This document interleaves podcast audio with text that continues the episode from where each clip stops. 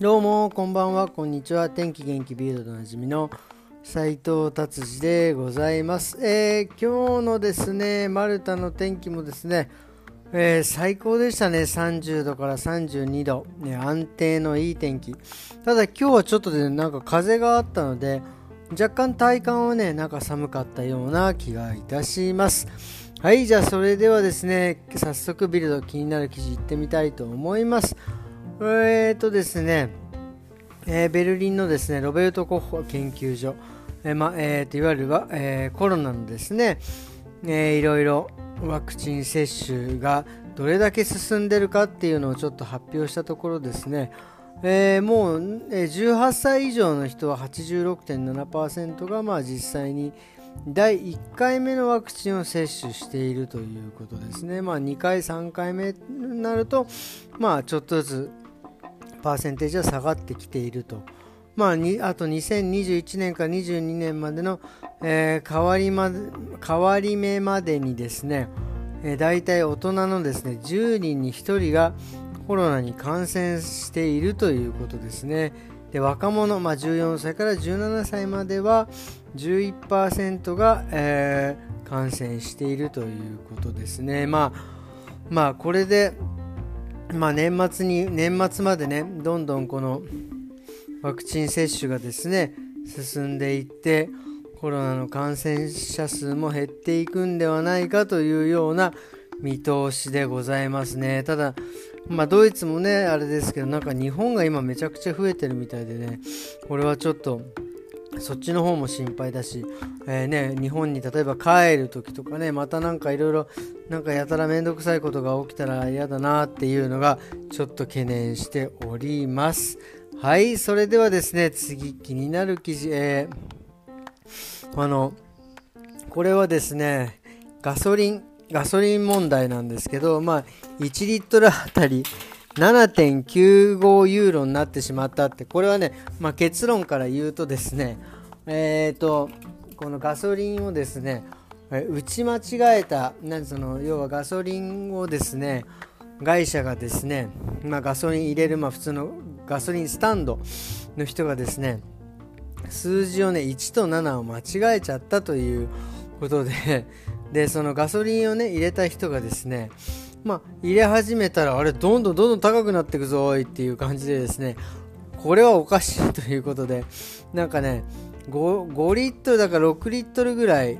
入れたところでちょっとこれもう56ユーロになっちゃったけど大丈夫なんつっちゃって言ったらですねまあ店員さんはですねいやいやこれはあの正規の値段なんでなんつってこの金額をね払わなかったらあんたあのまあ盗難っていうかその強盗と同じよみたいな感じでですね。言われて彼はたそのガソリンを入れた人は多分入れたんでしょうね。でその後まあ苦情を入れたらですねえ完全にガソリンスタンドの方のですねシステムエラーだっていう。これでもさすがこれドイツだなと思うのはもう本当にあの店員さんもですね私間違ってねえしみたいなねこう自分の仕事は合ってますからっていうこのね姿勢がねすごいですよね。もう同情しねえぜっていうようなね感じの、えー、なんかあの一回あのフランクフルトの空港であのすごい高いバイオリンストラスバリウスでしたっけ？ストリスバリウスがですねまあなんか結局それもえーと、誰か持ってる方がいてそれを入れ、えー、持って国に入るときにそれは個人の所有のものじゃないから、えー、なんか税金をかけるみたいな感じでな結局あれどうなったのかよく分かりませんが、まあ、税関の方はですねその約束やあのその法律通りというかまあその規約通りにね税金を請求したっていうのでこうちょっと吸ったもんだがありましたがまあそのまあねあの働いドイツ人のね働いてる人からすればまあこれは当然のそのルールにのっとったことですからっていうような 感じなんですけどね。なかなかその辺もちょっと難しいなっていうまあ何て言うんですかね融通が効かないっていうわけではない。でもねルール守ってますからね。まあちょっとこれは難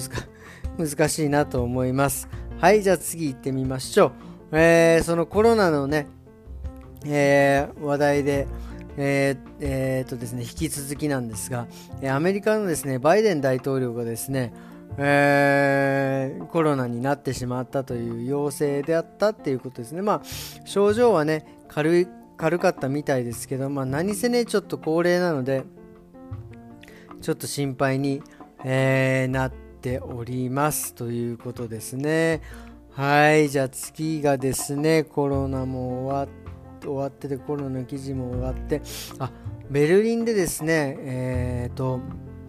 この多分ベルリンもね、やっぱあのどんどんどんどんあの夏なんか、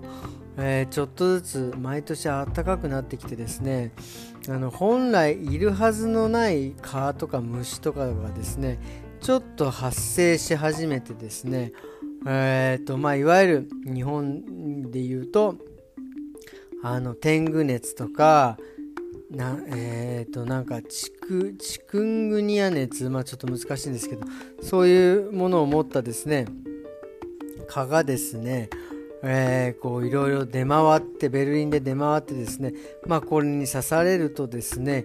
えー、そういう熱になっちゃったりとかっていうのが、えー、いろいろ出ておるわけですね。これもちょっと、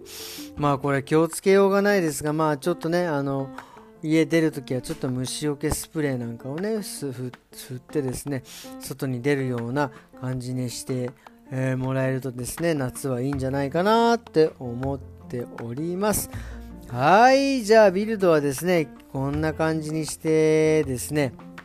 えー、ちょっとまあマルタの話題に行きたいと思います。えー、マルタですね、えーえー、ほとんどですね、マルタの街はですね、電車はね、ほとんどなく、地下鉄なんかもなく、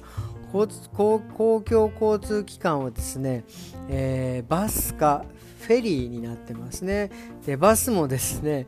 これ本当に面白いんですけど、あのタクシーみたいにですねバス停にままずいてですね自分の乗りたいバスが多分1個のバス停でなんかね何本も何本も違う路線のバスが来るんですよ。なので多分バスもいちいち止まらないんですね。だから、ね、手で 手を上げるっていうシステムですね、僕らはねそれも初め知らなかったので手なんか上げないでね待ってりゃ止まると思うじゃないですか。ガンガン行っちゃってこれなんだかんだと思ってたらですねやっぱりその現地のというかバスに慣れた方がですね、えー、バスあの来た時に手を挙げてる姿を見てあなるほどねなんつって手を挙げるとバスが止まってくれるんだって。ただねバスもですねバスの中がねいっぱいだとですね今度バス停のねあバスの運転手さんもねもう止まらないっていうね手挙げて手挙げてんのにもうね無理だからみたいな感じで行っちゃうっていうねバスもねこれ本当に何て言うんですかね面白いなと思いますよね。これあのあったかい国ならではなのかな？なんかこうちょっと時間の進む スピードだったり気持ちの余裕さ？なんか なんかでもマルタの人たちはねあのせっかちなんですけどなんだろう？まあ次次乗っちゃってみたいなね運転手さんのね感じとかがねもうなんかちょっと面白いなと思いますね。はい。えー、っていうことでですねそうそれとあと交通で言ったらですねもうあのあんまりねあの歩道の信号がないんですよね。人が渡る。なのでねもう信号がないんであの車がの車の間をねパッと行かなきゃいけないんですけど、まあ、ギリギリ車とギリギリになりそう接触しそうになったらもうね手を上げるとですねもうどこもかしこもねなんか車もねやっぱり人をね引いてしまいたくないのですね運転手さんも。結構止まってくれるんですね。これも笑えるなと思ってもうなんかあのね手を上げてですね車を止めてながら歩道を渡るっていうのは、ね、モーレンモーゼの10階じゃないんだからっていうねほんとちょっとね面白い感じですねこの辺は。っていうことでですねちょっとこうマルタの交通事情を、えー、語ってみました、えー、今日もありがとうございました。それではまた明日。さようなら。